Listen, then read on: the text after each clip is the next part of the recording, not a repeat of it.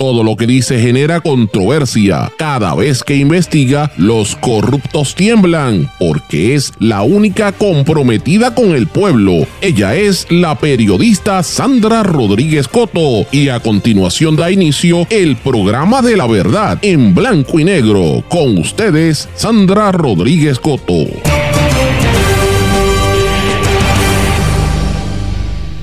Tendencias en los medios al 2023 y hoy hablamos con doña Miriam Ramírez de Ferrer. Bienvenidos a su programa en blanco y negro con Sandra para hoy martes 19 de diciembre de 2023. Les saluda Sandra Rodríguez Coto. En exclusiva, lo digital, la propaganda y manipulación mediática y el auge del periodismo independiente son los temas del 2023 en los medios de comunicación. Hoy damos inicio al análisis y resumen de las tendencias más importantes en los medios. Hoy también hablamos con doña Miriam Ramírez de Ferrer, quien nos narra su perspectiva sobre la realidad política de cara al año electoral.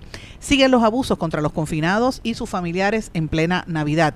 Indignante que por tener vínculos políticos con el PNP, el hombre que arrolló y mató a Lara Camila y a otros, y además huyó de escena, sale con apenas 2.500 dólares de fianza.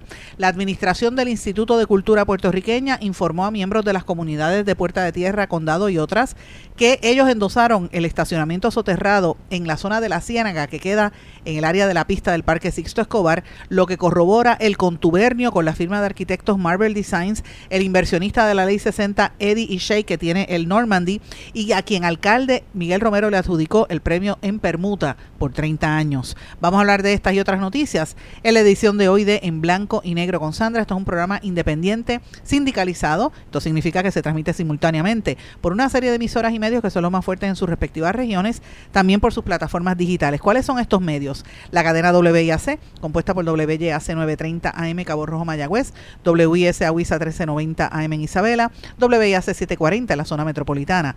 También nos sintonizan por WLRP 1460 AM Radio Raíces, La Voz del Pepino en San Sebastián, por el X61 que es el 610 AM, el 94.3 FM Patillas y todo el sureste del país, y desde Ponce, desde WPAB 550 AM y ECO 93.1 FM que se transmite en todo Puerto Rico, además de que estamos al aire en mundolatinopr.com y una vez salimos del aire en todas las plataformas de podcast, pero vamos de lleno con los temas para el día de hoy. En blanco y negro con Sandra Rodríguez Coto. Muy buenas tardes y bienvenidos a esta edición de En Blanco y Negro con Sandra. Este es uno de esos programas que usted no se puede perder. Hoy damos inicio al resumen de las noticias más importantes en los medios y las tendencias que hemos visto en el 2023 y lo que viene para el 2024. Ustedes saben que todos los años lo hacemos. Hoy vamos a dar eh, un resumen breve, pero en los próximos días vamos a entrar en más detalle de cómo se están comportando las, audiencias en los distintos medios de nuestro país y qué es lo que están prefiriendo radio, prensa, televisión, internet, etcétera. Vamos a venir a ese detalle, así que no se lo puede perder. Pero antes de hablar de ese resumen que nosotros siempre hacemos todos los años, yo tengo que traer varios temas importantes. Uno de los temas que quiero traer que me tiene un poquito ¿verdad? consternada, porque estamos en la época navideña, a, días de que sea Nochebuena, y usted sabe que la gente a esta época le entra ¿verdad?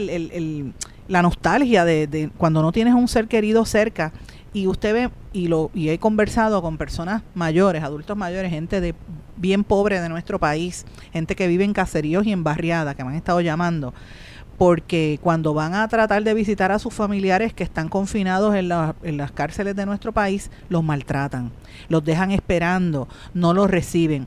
Estas irregularidades las llevo varios días denunciándolas, particularmente en la cárcel de Bayamón. Pero no solamente está ocurriendo eso, sino que no es solamente contra los familiares que los dejan esperando por horas para poder darle 10 minutitos a saludar a un hijo, un familiar que tengan o, sobrino, lo que sea en las cárceles. No es solamente contra los que vienen de afuera, sino también contra los confinados. Hay unos comandantes de la, de la, ¿verdad? De los guardias de, custodia de ayer, la, los oficiales de custodia en el Departamento de Corrección que cogen y le entran a bofetadas a los presos antes de salir y le dan bofetadas a los confinados, bofetada limpia, como me dicen. Hay un comandante que lleva 10 años en el sistema, en la Bayamón 501, que está utilizando esta práctica. Yo tengo el nombre y tengo el dato de este comandante. Le voy a dar oportunidad para que pueda eh, enmendar y que me contesten de corrección, porque tengo todos los datos. Pero esto es un abuso estamos en plena Navidad y las familiares tienen derecho, a veces para poder llegar a la cárcel tienen que coger un montón de guaguas y no tienen ni el dinero, pero ellos tienen derecho a visitar a sus familiares. Entonces, no, primero que no los dejan entrar o se tardan en lo que le dan son 10 minutos y cuando el, confinado va a salir viene todo machucado porque el guardia le entra bofeta para que no hable o para que se quede callado los maltratan. Esto es un abuso que se tiene que detener y miren señores, estamos en plena Navidad, esto no se puede permitir. Así que lo dije empezando el programa porque estoy muy consciente, está pasando también en Ponce, pero donde más que has escuchado es en la cárcel de Bayamón y el, la, agencia está haciendo un montón de campañas de propaganda hablando de, de, los presos que estudian en las universidades y de los programas de los que hacen eh, artesanías y cosas así para desviar un poquito la atención del abuso que están cometiendo contra esos seres humanos, particularmente, repito, las viejitas que vienen de caserío, gente que viene de, de barriadas para ir a visitar a sus familiares, eso rompe el corazón. Muy, muy difícil esto. Pero ese no es el único tema, también hay otro tema que me resulta indignante, que tiene que ver con, ustedes recuerdan el caso de este hombre que arrolló y mató a la muchacha Laura Camila y huyó de la escena. Mire, ese señor aparentemente por los vínculos que tiene con eh, gente de la política, lo han dejado primero en libertad bajo fianza y, prácticamente nada, está acusado de provocar la muerte de, la muchacha Lara Camila y esto ha generado pues un, un malestar terrible entre los familiares. Hay unas expresiones que hizo una familiar, un, ¿verdad? una portavoz de la familia, yo quiero que ustedes escuchen lo que ella dijo. Indignado porque creo que fue ayer que yo estaba viendo las noticias y una señora van y la arrestan como si fuera la criminal más grande del mundo. Le echan creo que 225 mil de fianza porque cometió fraude al PUA. Entonces este muchacho de una muchacha tira en el piso muerta, abandona la escena, un muchacho mal herido y le echan 25 mil de fianza, son humillantes. De verdad que es indignante para nosotros, los amigos, la familia, una fianza de 25 mil dólares. O sea, un 10%, ¿cuánto es? 2.500. Mira, de verdad que volvemos a lo mismo. La justicia está en Cocotá. Sí, claro que sí. Ellos tienen influencias políticas con el partido PNP y eso hay fotos, hay evidencia. Esto, su papá es un criminal, su mamá también ha estado en demandas envueltas por estar pisando carro y chocando. O sea, esto es conducta repetitiva. Ya el muchachito no se ha dicho mucho, pero entiendo que en el 2017, si mal no recuerdo, si estoy mal en la fecha, él atropelló unos viejitos, se lo achacaron a otras personas, claro, porque por el poder, por la, aplastan el poder, el poder nos aplasta. Y después choca una muchacha en una motora con su esposo, embarazada, y también se va y huye de la escena. Y ahora de una muerta y un mal herido. No, no, 25 mil de fianza. Es para que ustedes vean cómo está la justicia en Puerto Rico. Y este muchacho que quedó en libertad por provocar la muerte de esta joven Laura Camila, y él y sus familiares aparecen constantemente en fotografías junto al ex gobernador Ricardo Rosello y a la hoy eh, acusada de corrupción, María Milagros Tata Charbonnier, entre otros. O sea, el poder político y el poder que se tiene es lo que permite que estas cosas pasen. Esto no le pasa a cualquier persona. Si usted no tiene conexiones, usted, el que no tiene padrino, no se bautiza, como dicen. Y esto es increíble que se dé en este país. Eh, y yo espero que las autoridades estén pendientes. Por eso es que no hay ya credibilidad en el sistema judicial y en el sistema de, de, ¿verdad? De, justicia en Puerto Rico. Porque ¿de qué vale que los arresten si después le echan 2.500 de fianza a una persona que acabó con una vida? Todo porque tiene conexiones políticas. Y, esto es una, es una barbaridad, como dijo esa persona, es muy serio. Pero bueno, quiero dedicarle unos minutos de este programa, como les, les prometí, a hablar del resumen que nosotros hacemos todos los años de los medios de comunicación, porque es un trabajo bastante extenso y quiero mencionarles que va a estar disponible todo lo que voy a mencionar por escrito en un documento, yo diría que como de unas 20 o 30 páginas con gráficas, con números y con estadísticas como hacemos todos los años. Yo lo voy a poner disponible en una de, en la plataforma de Substack para los que estén suscritos allí lo puedan acceder eh, una vez terminemos toda esta publicación. Y eh, para la gente, ¿verdad? También lo puedo enviar a través de teléfono, a la gente que esté conectada. Eh, ¿Por qué? Porque este es un trabajo que se hace a base del estudio que hace la firma de estudio de mercado Gator International, un estudio que ellos hacen constantemente, carísimo, cuesta, y yo tengo que decirlo públicamente, ellos llevan años dándome parte de este estudio todos los años, porque saben que yo hago este resumen y pues yo le quiero agradecer porque este estudio es costosísimo, ellos se lo venden a los anunciantes, el estudio completo, y pues yo tengo gran parte de estos datos que los quiero compartir con ustedes. Quiero también darle las gracias específicamente a tres personas. Una es la, eh, la directora de medios, por decirle así, Chief Officer of Media Intelligence de la agencia de publicidad Lopito Ileani Howie, ella se llama Coralie Chaluizán. Quiero darle las gracias a la profesora de comunicación, relacionista y presidenta entrante de la Asociación de Relacionistas Profesionales, Marisa Vega, que es una experta en el tema. Y quiero hablar también y darle las gracias a la colega periodista, presentadora de televisión, Nicole Chacón, que Nicole es una innovadora en Puerto Rico porque Nicole es la, la, persona que creó la primera firma de representación de influyentes, influencers y portavoces eh, que están en las redes sociales y en el Internet, y es una firma de publicidad en medios digitales que se llama Contacto, se estableció en Puerto Rico en el año 2012-2013. Así que Nicole es una experta en este tema de manejo de, de redes y estas tres personas validan la información que yo les voy a dar a, conocer a ustedes en este estudio, eh, porque para que ustedes vean que, preparamos bien la información. ¿Cuál es la, qué es la noticia más importante que trasciende en este en este año, señores? El 2023 se consolidó como el año donde el público ha visto claramente cómo la propaganda y la manipulación mediática opera y domina gran parte de los medios en Puerto Rico. Ha sido un año donde lo mismo que pasó en el año pasado, en el 2022, nuevamente la prensa independiente y el periodismo regional y alternativo cobran una mayor vigencia como alternativa informativa ante ¿verdad? esta controversia, esta propaganda que viene de los medios tradicionales. Y ha sido un año donde todo el aspecto de los de los medios digitales se han consolidado como nunca antes. En parte esto se debe al juicio y a la convicción que hubo del ex productor de radio y televisión Sixto George. También se debe a la cobertura de protestas contra la, por la destrucción del ambiente, todo lo que ha pasado en las costas de Puerto Rico y la intensidad de las denuncias que han hecho los campamentos de manifestantes como el campamento Carey, el campamento eh, eh, el, El, el, Pelícano y todos los campamentos que hay alrededor de Puerto Rico encabezados por el campamento Carey que han sido muy fuertes y eso se refleja en este estudio. La cobertura también de noticias sobre los feminicidios que son graves aquí en este país, el maltrato que no para hacia los niños y los viejos y la falta de seguimiento a los temas como el esclarecimiento de los asesinatos. Esos son los temas más importantes, los, los temas claves para el público, para que el público pueda entender la manipulación que domina las temáticas de los medios, porque mientras eso está pasando y la gente está clara de esa realidad, en los medios corporativos masivos te están hablando de la boda del gobernador y de los hijos de, de, Jennifer González, o te están hablando de eh, que Bad Bunny se dejó de, de Kendall Jenner, o que reapareció Maripili, y ese tipo de historias que pues son noticias, nadie está negando de que Bad Bunny se dejó de, de, Jenner, de esta nena Chris Jenner, o de que Maripili, o de que Ivy Queen perrió con Raúl Alejandro pero esa no es la noticia principal. Están ocurriendo cosas muy importantes, así que vemos esa, esa dicotomía, por decirlo así, y el estudio lo revela, porque la gente está más pendiente a plataformas digitales donde usted pueda conseguir una información más directa y en medios alternativos y regionales porque están hablando la situación que usted quiere escuchar.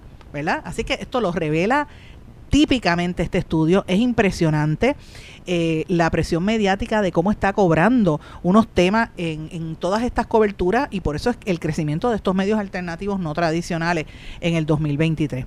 Quiero mencionar unos datos para que usted tenga una idea de cómo están las estadísticas. Hombres y mujeres. Mujeres, eh, toda la población que voy a hablarles 18 años en adelante, ¿verdad? Puedo después entrar en detalle, pero para que usted tenga una idea. 18 en adelante un 74% de las mujeres está conectada en redes sociales y un 73% de los hombres, de toda la población puertorriqueña. Eso es tres cuartas partes de la población. En la televisión local también continúa con un poder fuerte eh, de audiencia, 63% mujeres, 57% hombres. Pero increíblemente las noticias online, o sea, la gente está viendo más las noticias online, que la televisión, para que usted tenga una idea. 57% mujeres, 62% hombres. Esto significa que 62% de los hombres versus 57% de los hombres están comparando. 62% busca las noticias online, 57% están conectados a la televisión. Miren esto, lo mismo pasa por las mujeres. 57% de las mujeres, 63% en televisión. O sea, las mujeres ven más televisión que internet. Eh, o no internet, sino noticias online, porque hay más mujeres en las redes sociales, eh, se conectan para otras cosas, ¿verdad? Pero mire el poder que tiene el usted ver una noticia por internet versus eh, verla en televisión o verla en un periódico, ¿verdad? quiero mencionar video streaming, también está muy alta. ver videos por las plataformas digitales, 49% de las mujeres, o sea, casi la mitad de la población está conectada a eso, y 55% de los hombres. Televisión pagada, esto es cable TV, pay-per-view, o sea, todas estas cosas, este satélite, 34% mujeres, 36% hombres. Juegos por teléfono, que usted que la gente se pasa jugando electrónico. 28% de mujeres, 27% de hombres. Están casi una tercera parte pendiente de los jueguitos electrónicos. La gente que todavía consume los choppers, usted sabe que antes venían en el periódico las especiales, ¿verdad? Pues a veces vienen en el periódico, el periódico casi no se ve, pero lo consiguen en la tienda o lo bajan por internet, todavía un 23% de mujeres y un 16% de hombres consumen los choppers. En los periódicos la cantidad está bien dramática, sigue bajando, la audiencia está en 13% tanto para hombres como mujeres. Y esto compara, mire, para que usted tenga una idea, 63% en televisión, 13% en prensa escrita. Y mire esto, redes sociales 75%, prensa escrita 13%. ¿Dónde queda la radio en esto? Pues mire, la radio por donde estoy hablando ahora mismo tiene un número importantísimo que también quiero compartirlo. Casi la mitad, poco más de la mitad de la población está conectada a la radio local. 50% de las mujeres en todas las edades 18 en adelante están conectadas a la radio y un 55% de los hombres están conectados a la radio, pero eso varía, eh, ¿verdad? Obviamente, cuando usted va a hablar de la radio eh, en, por edad, mujeres más jóvenes tienden a escuchar más radio que mujeres eh, mayores. Es increíble. Para que usted tenga una idea, el, uno pensaba que las mujeres eh, ¿verdad? Mientras más jóvenes no escuchaban radio, mire, la mitad de la población, 52% escucha radio local. Eh, pero a eso usted le tiene que llamar, eh, añadirle el audio streaming, que está casi en un 60%. O sea, muchas personas no quieren escuchar o no pueden escuchar la radio por aire pero quieren escuchar su emisora de radio y, lo, se conectan por Tuning Radio, se conectan por Facebook o se conectan por Internet a la radio puertorriqueña. Esto es importante porque los anunciantes tienen que empezar a entender también el rol de estos medios en otras plataformas y es un, un, por ciento de crecimiento interesante. Es lo que le pasa a los periódicos. Los periódicos impresos 13%, pero cuando usted va a noticias online, 62%, ¿ves? La gente busca las noticias online, así que estos son parte de las tendencias que hemos estado viendo para este año. El comportamiento de las audiencias eh, bien fuerte en el vídeo y en el audio streaming, un auge muy grande y vamos a ver una consolidación de esto según los números para el próximo año. Va a haber una, un crecimiento exponencial en productos como los podcasts y vehículos de, de ¿verdad? De, de, que se producen desde las redes sociales. Quiero mencionar un ejemplo específico en el tema de los podcasts para que usted tenga una idea. Yo le puedo mencionar mi caso específicamente, este programa en blanco y negro con Sandra, que es un programa sindicalizado, estamos en emisoras de radio al aire, pero también tenemos una audiencia muy fuerte a través de los podcasts eh, y estamos entre los principales podcasts locales porque escuchan el programa una vez sale grabado, ¿verdad? Eh, más de, el, por ciento es una cosa impresionante según la plataforma de... Eh, de Spotify, por Spotify, ¿verdad? Casi un 63% de crecimiento, un aumento de 56% de seguidores y la cantidad de audiencia solamente por esa plataforma es impresionante. En el caso nuestro, imagínese otros podcasts que tienen, otros programas que tienen, eh, ¿verdad? Este, el endoso, tienen endoso comercial o tienen el respaldo de publicitaria y usted eh, se quedaría sorprendido por la cantidad de las estadísticas. O sea, para que usted tenga una idea, que a mí me sorprende, siempre que yo miro, eh, ¿verdad? las estadísticas me quedo me quedo en shock. 461.384 personas sintonizan este programa todos los días por el podcast. En esa plataforma. Y hay un montón de otras plataformas. Usted sabe que está Google Podcast, etcétera. ¿Por qué yo planteo esto? Pues porque ya se ven los números en este estudio que evidentemente los podcasts va a ser un área de crecimiento. Eh, todavía no sabemos si va a ser un área, por lo que me estaba explicando Nicole Chacón, en términos de publicidad, todavía es difícil eh, cuantificar eso. Eh, y, y, pero si vemos unos respaldos comerciales y esto puede representar una competencia directa para el medio radial, por ejemplo, porque también periódicos están incursionando en esta, en esta partida. Así que lo veo interesante, esto es parte de los datos que aparece también recopilados y que corrobora estos datos que les acabo de mencionar, el estudio Media Tracking 2023 de Gator International. Entonces, eh, lo planteo para que usted vea los datos, es, una, es bien, bien interesante. En términos de mujeres y hombres, cómo se comportan eh, es interesante, un 34% de las mujeres y un 36% de los hombres le gusta ver televisión por satélite o por cable, mientras que un 28% de las mujeres y 27% de los hombres lo que hacen es jugar por teléfono. Las categorías más altas en la búsqueda de información de shoppers en especiales, ¿verdad? Como dije, para comparar precios, ya sea en papel o lo que recoge en tienda. Eh, un 23% de las mujeres siempre buscan esos shoppers versus un 16% de los hombres. En las categorías de menos consumo, pues ya dije el 13% de, de los periódicos impresos y es solo un 8% de las mujeres en, en el overall hacen sus compras en línea. Eso no significa que no sea importante. Las compras en línea son multimillonarias, de hecho están estimadas en 500 millones de dólares al año en compras en online, un promedio de 350 358 dólares que se gastan por persona a través de una compra online a través de la plataforma digital. Y esto es esto lo corrobora el estudio de Gator, eran datos que también había dado otro estudio, el estudio de eh, SMI, el que hace el, la firma estudios técnicos para el Sales and Marketing Executive Association, que es interesante, ¿verdad? Eh, cómo la gente consume estos medios, qué es lo que busca. Casi el 99% está en el teléfono celular el Smart TV con un 59%, tabletas con un 47%, computadoras con un 46% y la gente pasa un promedio de 4.8 horas al día conectado a Internet, interactuando por Internet. Y es importante porque cuando miramos la conexión de Internet, comparada de un año a otro, eh, dice que el 91% de las personas mayores de 12 años, o sea, 2.6 millones de puertorriqueños están conectadas a la web esto lo dice el estudio del SMI, pero cuando miro este estudio de Gator, que es el que les voy a presentar con las gráficas, usted lo mira en los números, para que usted tenga una idea. 47% de la población pegada a YouTube, 33% en Spotify, 15% en Pandora y en otras, ¿verdad? Eh, como Apple, etcétera, pues mira, entre un 9 a un 7%. Eh, es importante. Dice que estaciones de radio por su web todos los días mínimo un 1%.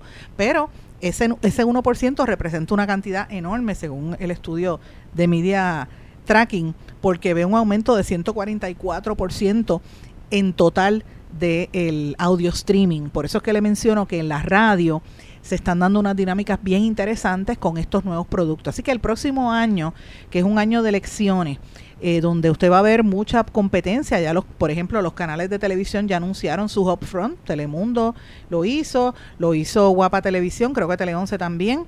Y la gente está en una competencia para tratar de agarrar eh, audiencias con programas de análisis de corte político como Pelotadura o como Primera Pregunta en Telemundo y Pelotadura en el Canal 11. Eh, y Guapa Televisión también con la programación que tienen. Pero es mucho más que eso. Tienen que hacer otros proyectos, otros conceptos, porque la audiencia está buscando y está exigiendo su información específica. Así que eh, lo planteo porque va a ser un año bien interesante y ya lo estamos viendo en, el, en, el, los números que vemos aquí. Eh, en términos de redes sociales, eh, Facebook es la que domina, 33% de la audiencia, además de las páginas web. De hecho, tiene más audiencia que mismo Nuevo Día, Endy.com, para que usted tenga una idea según los datos de este estudio. Eh, en términos de quiénes, de qué plataformas se conectan, pues Netflix, en ese orden, Netflix, YouTube, Disney Plus, HBO Max, Hulu, Amazon Prime y otras.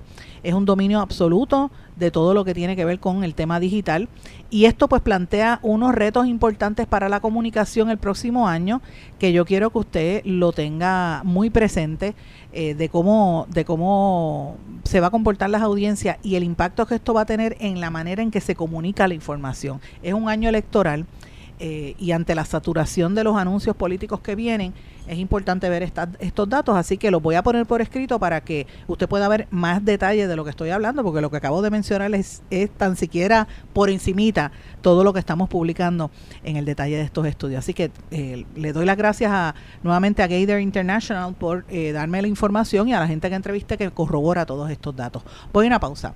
Regresamos enseguida.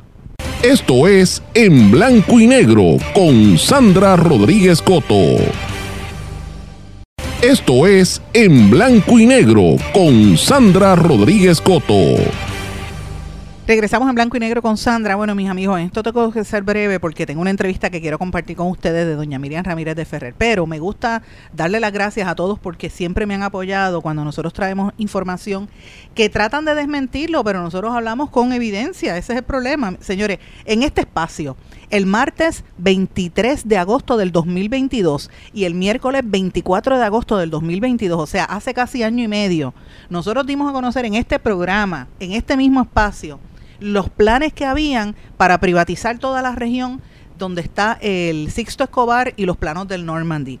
Y yo lo dije en este programa, ustedes recordarán, y pueden buscar el récord histórico y esa fecha que se la dijo, si no encuentran el podcast, lo pueden buscar en mi, en mi blog, que están los artículos, porque publicamos artículos también.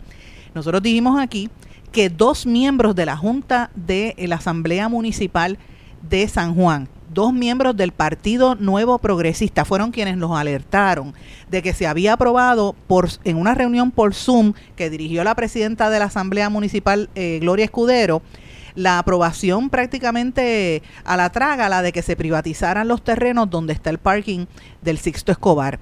Y en esa asamblea, entre los miembros, voy a mencionar algunos de los miembros de la legislatura municipal que había en ese momento, del PNP, Carlos Acevedo, Ada Clemente, Luis Crespo Figueroa, Carmen Ana Culpeper, Carmín García Villafañe, Alberto Jiménez Cruz, José Hernández Concepción, Ángela Maurano Deben, que es Ángela Meyer, Fernando Ríos, la ex legisladora estatal Albita Rivera, Nitza Suárez y el doctor Ernesto Torres Arroyo. La presidenta Gloria Escudero, que en ese momento su hermano era el vicealcalde de San Juan, Alberto Escudero en esa asamblea habían unos legisladores que no fueron eh, incluidos en esa reunión por Zoom donde se tomó esa decisión, que eran Michael Taule eh, eh, Pulido, que era de Movimiento Victoria Ciudadana, la portavoz alterna de, de, Victoria Ciudadana, Mari Laura Roena, que eran los que estaban allí, y el legislador popular Manuel Calderón Cerame. Después que nosotros publicamos estas informaciones en este programa, Calderón Cerame y los de Victoria Ciudadana empezaron a, poner el grito en el cielo, pero yo reafirmo que la información nos la brindó miembros del PNP. ¿Ok? Diciéndolo claramente, ¿qué era lo que nos decían? Bueno, que había una intención del, del alcalde de, sin ir a subasta, eliminar el parque y, dárselo completo al desarrollador del Normandy para que hicieran ahí un estacionamiento eh, y que hicieran parte de la extensión de lo que era la construcción del, del Hotel Normandy. Cuando nosotros publicamos esta historia, el portavoz de Ishei, del grupo Ishei que está desarrollando, que es la amiga relacionista eh, Karen Garnick, nos llamó gritándonos por teléfono histérica porque nosotros habíamos publicado esto en el programa y le dijimos, mira, cálmate, porque la información vino de la misma Asamblea Legislativa y nosotros hablamos con documentos, yo tengo las minutas de esa, de esa reunión. Y en efecto, eso fue lo que pasó. ¿Qué pasó? Que entonces eh, se demostró la preocupación ambiental que había en la zona, empezaron los desarrolladores a hablar, empezaron a reaccionar las comunidades y comenzaron a hacer piquetes y manifestaciones eh, y a exigir vistas públicas. Los legisladores de minoría del Partido Popular y de Victoria Ciudadana se activaron y algunos PNP calladitos lo decían tras bastidores. Así que nosotros lo publicamos, como dije, en agosto del 2024. Eh, perdón, del 2022, agosto 23 y agosto 24, o sea que hace prácticamente año y medio que nosotros dimos a conocer esto. Y en marzo de este año, nosotros reiteramos, de hecho sacamos el mapa de cómo iba a ser la privatización, porque el problema es que van a cerrar parte del acceso a la playa y usted, si lleva, ahora usted quiere ir a la playa de la Escambrón allí con un calderito de arroz y llevar a sus niños, pues ahora le van a cobrar para poder entrar en predios, para usted poder alquilar sillas y cosas allí de playa, porque eso es parte del negocio que tiene la extensión del el proyecto del Hotel Normandy. O sea que se cumplió lo que nosotros habíamos vaticinado hace año, año y medio en este espacio. Entonces, mis amigos, ¿qué es lo que está pasando ahora? Sencillo. El Instituto de Cultura Puertorriqueña, que en un principio se había opuesto la Oficina de Patrimonio Histórico, porque esa zona es una, esa zona es una ciénaga y debajo hay agua Eh, y eso, por eso no se puede construir nada grande, nada alto, porque eso se lo chupa la arena. Pero pues, en la dirección del Instituto de Cultura le informó a la comunidad de Puerta de Tierra y de Condado que endosaron hacer el parking soterrado en esa ciénaga que queda en el área donde está la pista del Parque Sixto Escobar, lo que corrobora el contubernio que hay entre el gobierno y la firma de arquitectos de Marvel Designs, el inversionista Eddie Shea de la Ley 60 e, e, incluso el mismo alcalde Romero que le adjudicó ese predio de terreno por 30 años en permuta. Lo estamos diciendo, señores, para que usted sepa que estábamos en récord diciendo esta situación y que ya eso está planchado. Ahora, yo voy a alertar una sola cosa los miembros de Marvel Designs están metidos en otros comités en la zona y hay mucha preocupación por lo que está, lo que se planifica para al cruzar la calle en el parque Luis Muñoz Rivera. Así que estamos muy atentos a lo que está aconteciendo allí y, y, viene seguimiento a este tema. Pero lo vamos a hablar más adelante porque tengo una entrevista importantísima que quiero compartir con ustedes a continuación. Mis amigos, tengo en línea telefónica a una amiga de hace mucho, mucho tiempo, doña Miriam Ramírez de Ferrer. Bienvenida en Blanco y Negro con Sandra y felicidades, doña Miriam. Ay, un placer estar contigo, muchas gracias y felicidades a todos los que nos escuchan, que ya estamos en Santa Claus Ya casi, casi. Yo lo digo muchas veces, pero siempre lo reitero, usted y yo somos amigas hace un montón de años, así que... Sí, hombre. Siempre, siempre es bueno eh, poner el contexto. Te voy a decir algo, si, todas aquellas personas que dicen por ahí de mí que si yo hago, que si yo debo de hacer, señores, yo soy un producto de ustedes de la prensa. ¿Por qué usted dice no, no, Yo soy un, sí, ah, porque sí, porque yo no tenía otro foro de yo llevar mi mensaje. A mí en el PNP yo me, yo corrí para senadora pensando que yo podía hacer un montón de cosas y no me dejaban ni hablar ni nada y no me dieron casi ni presupuesto y yo yo desconocía que había esa maldad en los políticos uno con nosotros en Puerto Rico, pero cuando yo empecé a hablarle y a decirle a la gente cosas, los únicos que me escuchaban y siempre estaban buscando eran ustedes la prensa. Yo soy producto de la prensa. Es cierto. Yo, yo si yo si yo hoy en día llevo mi mensaje, no he tenido nunca, ni siquiera, o sea, yo no quise correr para senadora porque yo estaba allí totalmente limitada. Yo tenía hasta, casi una un en la boca. Yo llegué a, ganarme en ley la vicepresidencia del Partido Nuevo y no me invitaban a las reuniones. Wow. Tú sabes, y yo dije, no, no, no. Y entonces ustedes siempre andaban detrás de mí, siempre andaban detrás de mí, y yo les hablaba y les decía y tal y cual. Y yo considero que si yo he hecho algo bueno o malo, pero lo que sea, las personas que me, que me hicieron a mí sonar en Puerto Rico, que me han dado el packing y que me escucharon, ha sido la prensa de Puerto Rico, ustedes. Bueno, porque usted siempre habla con, de frente y dice las cosas. Y doña Miriam, eso mismo quería preguntarle, aprovechar, ¿verdad? Que estamos ya casi en el cierre del año eh, y estamos empezando un ciclo electoral duro, porque ahora vienen las primarias en el PNP, en el Partido Popular, en el Proyecto Dignidad. Eh, está la alianza por ahí. este ¿Cómo usted ve el ambiente? Político? Bueno, mira, yo veo el ambiente revolcadito, lo veo bueno. O sea, la gente está como que empezándose a, apoderar, llamo yo, que es como que van a perder a pedir cuenta. Mi, mi campaña siempre ha sido, usted tiene que votar por las personas que piensan igual que usted. Si no piensa igual que usted, esa persona usted no le regala el voto. Porque se lo diga fulanito, menganito y tal y cual aquí. Y no me den queja que las cosas están malas, porque ustedes están eligiendo a la gente que tiene las cosas ahí haciendo mal.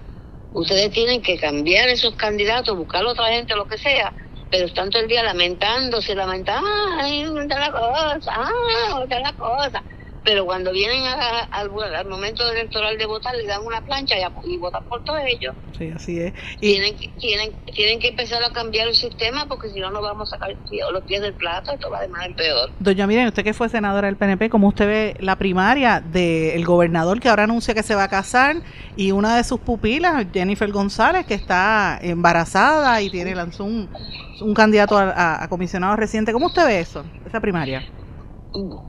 Ah, bueno, yo no sé por qué Jennifer, este, si está embarazada, está corriendo por un puesto político de esa naturaleza. O sea, ella tiene que, ella tiene que poner, mira, que, que coge el ejemplo mío. Yo soy médico y, y salí embarazada y cuando yo estaba con, vamos, pues haciendo mis criaturas, estaban chiquititas y todo eso, yo le dedicaba un tiempo increíble a mis hijos porque esa es una fase bien importante. Los va a dejar con niñera esta. Quiere empeñarse y tener muchachos para traerlos por ahí con cualquiera y irse a gobernar la isla. Eso, eso yo no sé, tú sabes, yo puse, mi, mi familia fue prioritaria para mí, aun cuando yo tenía todas esas facilidades que tenía en Washington y todo eso. Yo puse mi familia siempre para mí primero. Pero, y gracias a Dios terminaron sus carreras, etcétera. Pero este yo no sé, yo no, yo no, yo tú sabes, ella no es mi candidata definitivamente, pero yo no, no, tú sabes, no, no, voy, a, no, voy a entrar en más detalles, pero ella no es mi candidata. ¿Ella no va a ganar? Bueno, yo no sé, pero nosotros necesitamos educar al pueblo para que el pueblo entienda que tienen que coger gente que les va a arreglar el país. Si esa gente ya cogieron el turno al bate, van a, van a coger los mismos otra vez y después a lamentarse, ay, cómo están las cosas, cómo están las cosas. ¿Cómo van, ¿Cómo van a escoger el mismo team? Si el equipo, si usted tiene un equipo de pelota y pierde los siete juegos, va a seguir usando el mismo equipo de pelota. Ya es hora que hay que arriesgarse lo que sea, pero hay que buscar la gente comprometida, preparada y usarlo a ver si funcionan. Si no funcionan en las próximas elecciones, para afuera también. Doña Miriam, cuando usted dice arriesgarse a lo que sea, esto no tiene que ver con el estatus. O sea, usted está diciendo que voten por cualquiera. Yo estoy diciendo, claro, ¿cómo es eso de amajar a la gente al estatus? Si, el estatus no tiene nada que ver con el, con el candidato. Ninguno de ellos ha hecho, ninguno, ni independentistas, ni populares, ni PNP, ni nada, han hecho nada con el estatus. ¿Qué tiene que ver el estatus con esa gente? Bajado al estatus como si, como si se pusieran un disfraz para, para ganar elecciones. No, es el producto que hacen, es el trabajo que han hecho. ¿Qué, ¿Qué esperanza usted tiene que esa gente que tienen esos puestos o que están buscando esos puestos van a arreglar a Puerto Rico?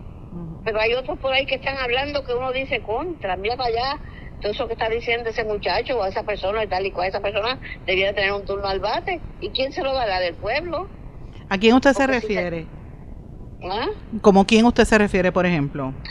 Pues yo me refiero a gente como este muchacho Ese Molina. Ese, ese muchacho sería tremendo legislador. Creo que se va a lanzar para la ¿Ah? ¿Usted cree que debería lanzarse a la legislatura, no a la gobernación? Bueno, bueno, lo que pasa es que, o sea, si se puede lanzar para lo que le dé la gana. Yo, yo creo que la gente tiene que lanzarse para lo que le dé la gana y, y, y darle una sorpresa, pero que el pueblo de Puerto Rico ponga líderes que están dispuestos a trabajar por el pueblo y a conseguir a conseguir resultados y si no los consigue para afuera que van Doña Pero no pueden seguir como una plancha y con la misma gente y el, y todos los apelliditos son los mismos, y la nena de fulano y la nena de Mengano y, y la esposa del nene este, tiene la que es jefa de qué sé yo ni qué y la esposa del otro y la esposa de la... ¿Qué es eso?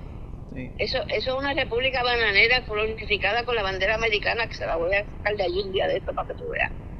O sea, que, que, wow. Doña Miriam, ¿y cómo usted opina sobre las candidaturas? Por ejemplo, vamos vamos por parte. Ya usted me dijo que no no quiero opinar del PNP, de, mi, de, de, de, ¿verdad? De, la primaria que hay allí de entre Pierluisi y... y no, yo quiero que vaya otra persona. Usted no quiere ninguno de los dos, ni a Pierluisi ni a Jennifer. No, no, no, no, Ya, ya cogieron su turno al bate, ahora hay que buscar a alguien. Puerto Rico está demasiado mal para seguir experimentando con los mismos. Entonces, vamos, pero vamos por los ¿Ah? partidos. ¿Qué usted opina de lo que está pasando en el Partido Popular? En el Partido Popular también va a haber primaria entre Jesús Manuel y, el, que era secretario de Hacienda, Zaragoza.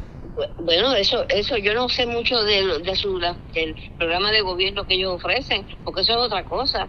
No te puedes tú parar en una tribuna y tocar una musiquita y bailar, que todo el mundo baila enseguida y decir que voten por ti.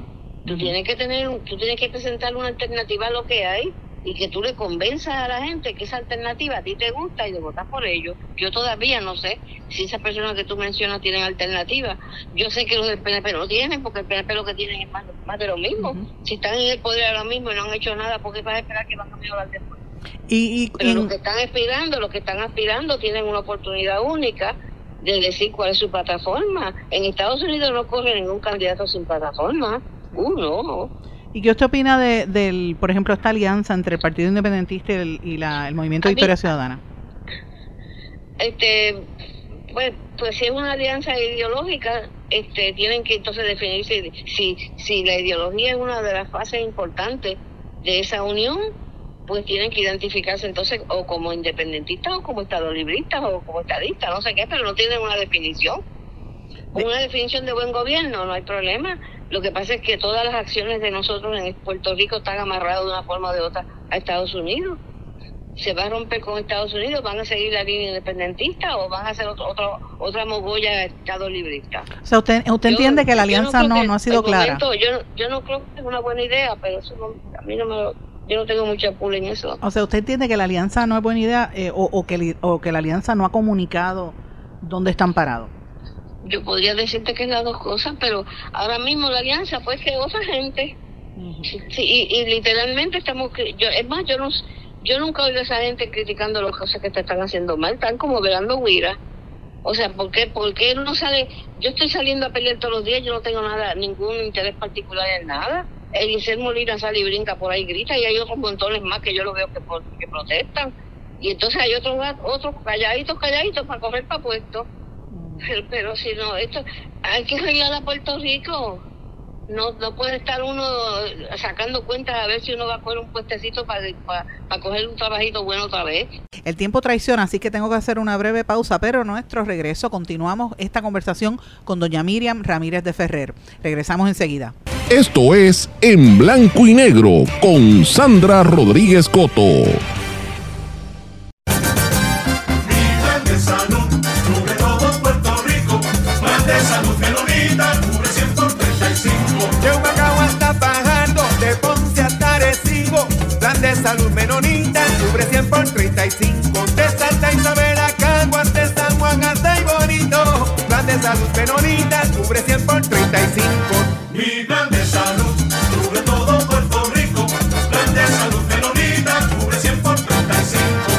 Quítese el dolor de cabeza con sus obligaciones de contabilidad con los servicios que presta Villalba y Villalba Company. Directo, personal y con sensibilidad humana. Lo que se busque un verdadero asesor de contabilidad para todo tipo de servicio de contabilidad, pago de IBU, pago de nómina, informes trimestrales y anuales y otros. Ofrecen servicio directo personalizado. Villalba y Villalba Company. Para orientaciones, su teléfono el 939-336-5774. 939 336 5774. Oye, Brian,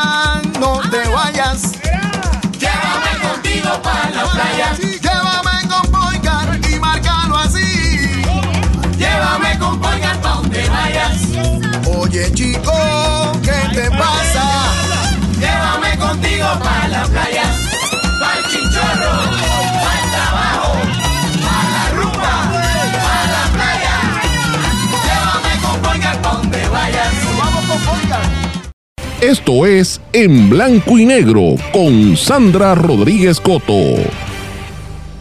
Y regresamos en blanco y negro con Sandra. En esta parte final vamos a continuar esta conversación con doña Miriam Ramírez de Ferrer. Yo entiendo que hay que conseguir trabajo y todo eso, pero yo no veo, mira, por ejemplo, yo me, me entusiasmé con las dos muchachas que corrieron para la legislatura en Puerto Rico cuando surgió el tema del aborto. Cuando surgió el tema del aborto, que yo vi la posición que tenían, yo dije, ah, pues esas muchachas son candidatas que yo... ¿Usted que se yo refiere a las de respaldo". Proyecto Dignidad? Claro, yo dije, esas muchachas son muchachas que yo respaldo porque están están en la línea mía, eso es lo que a mí me interesa, que voten como votaría yo. No es que sean bonitas o que sean listas o que sean inteligentes, eso no. Nada. ¿Y cómo usted ve sabes. ese gobierno, ese partido, por ejemplo, ahora que van a primarias? Hay una contienda. Bueno, ese partido está, ese partido yo le auguro si no sale, si no se salen de la de la ruta y yo estoy respaldándolo literalmente. Ese partido es el partido que podría ser el partido conservador de Puerto Rico, que tienen las reglas conservadoras que son las más parecidas a la filosofía de los puertorriqueños, que hay que decirlo públicamente para que la gente entienda esas cosas, porque esas cosas no como que no se hablan y se enseñan. Si usted, por ejemplo, vamos a coger el aborto, si usted no cree en el aborto y que se maten a los niños recién nacidos, pues lo más probable es que donde mejor usted cabe, donde van a tomar decisiones para proteger a esos niños, va a ser en este partido. Ah, que si hay que coger tal cosa, que se, pues, en ese partido está diciendo que eso es lo que ellos creen. Ellos creen en esas cosas, pues usted vote con esa gente, pues cuando le venga el momento de tomar decisiones, pues por ejemplo, vamos, yo no estoy segura cuál es la posición del partido con eso, pero cógete el, cógete la- el, el COVID. Cuando el PNP obligaba a la gente, yo me, llamaban muchachas maestras llorando, a ver si cómo yo podía conseguir una excusa o algo para no tenerse que vacunar. Y que si no se vacunan, viejitos, en negocios de esos de, de barrio, de una tiendita, cerrándole los negocios a uno, con unas horas cuando esa gente come con lo que producen allí, metiéndose la policía en los negocios a ver si estaban gente. o no. Eso es casi casi un comunismo. Tú no votas por gente que gobiernan al pueblo de esa manera. Si nosotros, lo más que yo aprecio de, de todo lo que es lo americano es la libertad. Eso no se lo hacen a ningún americano.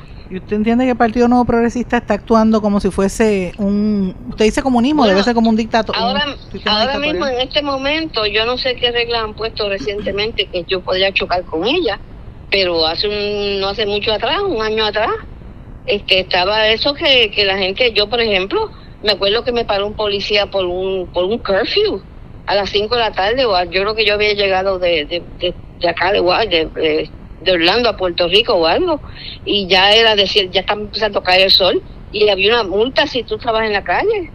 Sí, Eso, eso es lo, esas cosas son las mismas cosas que hacía Fidel Castro. sí, es cierto. Tú, tú, tú no te pongas a mirar a ver si es fulanito, menganito, buena gente, bonita, o es bonito, o lo que sea, o tal y cual. A mí, Tú mira a ver de lo que es capaz un líder político de hacerte a ti como pueblo, y si a ti no te gusta eso, tienes que buscar otro. A mí lo que me llama la atención a veces es que cuando empieza la, la contienda, y lo he estado viendo, por ejemplo, en las discusiones en las redes, mucha gente del PNP, estadista, rápido dicen, ah, estos quieren ser comunistas. Y yo decía, pero ¿quién fue el que trajo a Fidel Castro? Porque quien trajo a Fidel Castro cuando la revolución, hay que conocer la historia, fue la gente de, de dinero, los ricos que estaban en contra de la corrupción que había bajo el gobierno de es lo mismo que Batista. está pasando en Puerto Rico. ¿Usted cree que se repite la historia? Puerto, Puerto Rico son los dueños, los que dirigen la- el gobierno en Puerto Rico y dicen lo que hay que hacer y que no hay que hacer, son los millonarios que no pagan contribuciones. Los, ¿No ves que al no pagar contribuciones todas se traen todo, todo el dinero para Puerto Rico y entonces ellos para mantener el estatus como está, pues tienen, tú ves que la, tú- ¿en, qué, ¿en qué isla muerta de hambre? Tú te vas a encontrar que toda esta gente tiene más de un millón de dólares achocados para la campaña. Así mismo es. Y, y ahora ¿Qué vienen los super, eso? ahora vienen los super doña Miriam. Doña Miriam, y quiero hacerle una pregunta. Todos estos casos de corrupción, ahora que está la discusión del caso de María Milagros Tata Charbonier, ¿qué le parece a usted? Bueno, este, primero que yo no, yo me estuvo bien raro porque eso, eso es un, un delito que en Estados Unidos, por ejemplo, yo pertenecía, a mí me nombraron a varios comités en, en Washington cuando estaba Bush y Reagan y eso. Yo inclusive estuve en uno de los comités más importantes de la defensa. Me mandaron a San Salvador a ver las elecciones y todo. Y yo recuerdo que nos pusieron, nos dieron unos documentos con unas instrucciones estrictas casi de cárcel de la forma en que tú manejas dinero, fondos, sean federales o sean estatales, lo que sea. Y a ti te cogen algo de eso a ti y te encierran. Y en Puerto Rico, con, con los casitos, poquitos casitos federales que ha habido, ha sido gente que no han manejado bien los chavos federales. Y entonces cuando tú ves que una persona que tú conoces, que, que tú, que tú, digamos que yo me parece a mí también que eran de tendencia religiosa, este, está, tenía, eso es un kickback. El, el, el nombre nada más que se utiliza de kickback, donde tú, pagas, tú le pagas a un empleado o le o pagas una deuda, lo que sea, y te dan por la izquierda dinero. Para mí que eso, eso conlleva cárcel siempre. Eso es lo que yo siempre he oído. Y entonces cuando tú te encuentras una persona normal y corriente que tiene una reputación intachable, porque esta muchacha, la- yo la recuerdo a ella en la legislatura, muy simpática, muy amable, entonces, ¿quién diablo le dijo a ella que ella hiciera eso? Yo no creo que ella sabía que eso se podía hacer. No, veremos, O sea, ¿ah? veremos a ver porque es lo mismo por lo que apresaron a otros legisladores, este, Pues al por eso cielo, te digo, o sea, ahora mismo, ahora mismo si aquí te contrata a alguien para que tú hagas un trabajo y, y tú coges un, tu- un dinerito de- del trabajo que tú estás pagando para ti, para un lado, tú te estás- tú sabes, no tienes ni que leerlo en ningún manual, tú sabes que eso no se hace. O sea, si ahora mismo viene aquí un jardinero a arreglarme la casa, pero que trabaja con una compañía, y yo le digo, mira, yo te voy a dar tanto, pero tú me das la mitad. Sí. Eso, eso no, eso como que no, eso yo creo que hasta un muchachito de octavo grado lo sabía, eso no se hace. O sea, que, y, y- pero, o sea, en otras palabras, están ah, haciendo eso en Puerto Rico? Eso es falta de gobierno, eso ya yo lo acomodo en una, un cajón, en una gaveta. Eso es falta de gobierno, falta de... fa- y el gobierno no es para que venga con una maceta a caer por la cabeza a la gente y que te, hacerle la vida imposible. Es cuestión de poner unas reglas y, y hacer los castigos necesarios, que sea que la persona siga viviendo, no, no estamos, no lo vamos a mandar a matar. Lo que vamos a mandarlo es que repongan el dinero, poco a poco, lo que sea. Increíble. Pero tiene que haber algún castigo. Doña Miriam, y ya que estamos en ciclo electoral, ¿verdad? ¿Cómo usted ve el panorama en los Estados Unidos? Eh, ¿Será Donald Bueno, Trump mira, finalmente el Yo te, candidato? voy a, de- yo te voy a decir una cosa. Este, los americanos no tienen tendencia a engañar en las encuestas que hacen por ahí por dinero algunas y otras por grupos que están haciéndolo hace años. Y Trump se lleva a todo el mundo en las encuestas, Sí. se lo lleva de frente. Y yo te diría que no es porque sea buena gente, ni que sea guapo, ni que sea malcriado, ni nada de eso, no. Lo que pasa es que en Estados Unidos la gente no tolera la poca vergüenza. Y de los pocos presidentes que se han metido a, que- a cantar de las verdades a ciertas personas y a ciertos grupos y a ciertas cosas, fue Trump. Cuando él empezó a hacer eso, a mí, a mí como que no me gustaba mucho su personalidad, pero cuando yo empe- empecé a ver que empezó a meter fuerte, yo dije, pues eso es lo que se necesita. Si ahora mismo a mí me ponen un candidato estilo Trump, que por cierto no se ha robado un chavo, que no, eso han sido, le han levantado de todo, le han tirado de piedra, le han tirado de todo, pero no. No, no, lo, no lo pueden acusar por dinero.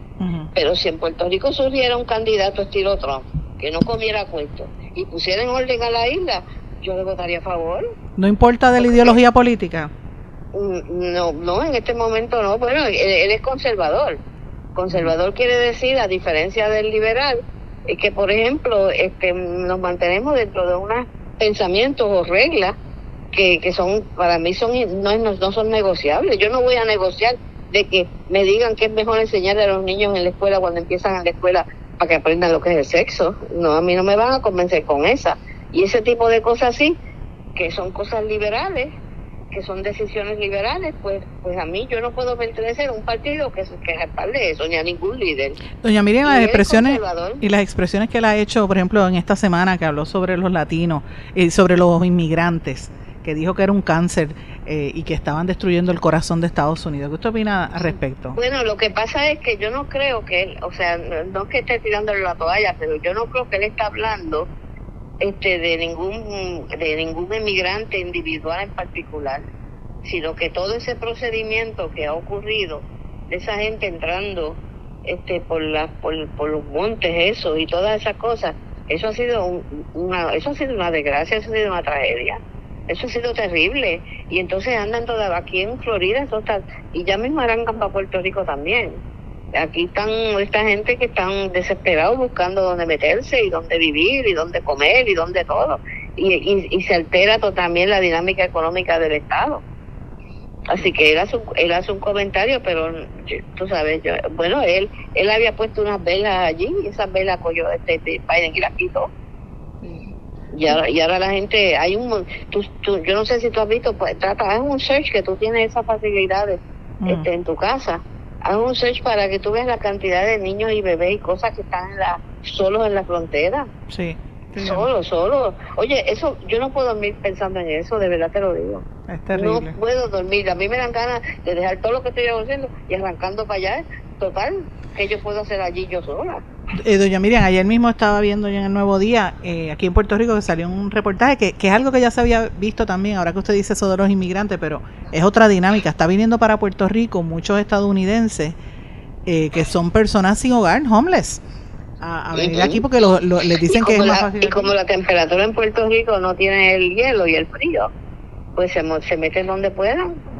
Sí, No, que- o sea, mira, por eso es que yo te digo a ti, yo no tengo fe que otro Biden pueda arreglar Estados Unidos. Yo tengo más fe de que un Trump pueda arreglar Estados Unidos o un Bush si estuviera vivo o alguien que tenga la misma filosofía. En Puerto Rico yo no tengo fe que los que están anunciados para correr la isla, lo que sí nosotros hemos tenido han sido buenos alcaldes. Yo no sé ahora mismo cuáles son mejores que otros, pero hemos tenido ciudades, por ejemplo Javier Jiménez, y otros más que han estado ahí manejando a sus pueblos y esos pueblos siempre han estado muy muchas veces mucho mejor que los que San Juan y otros estados otras ciudades de Puerto Rico.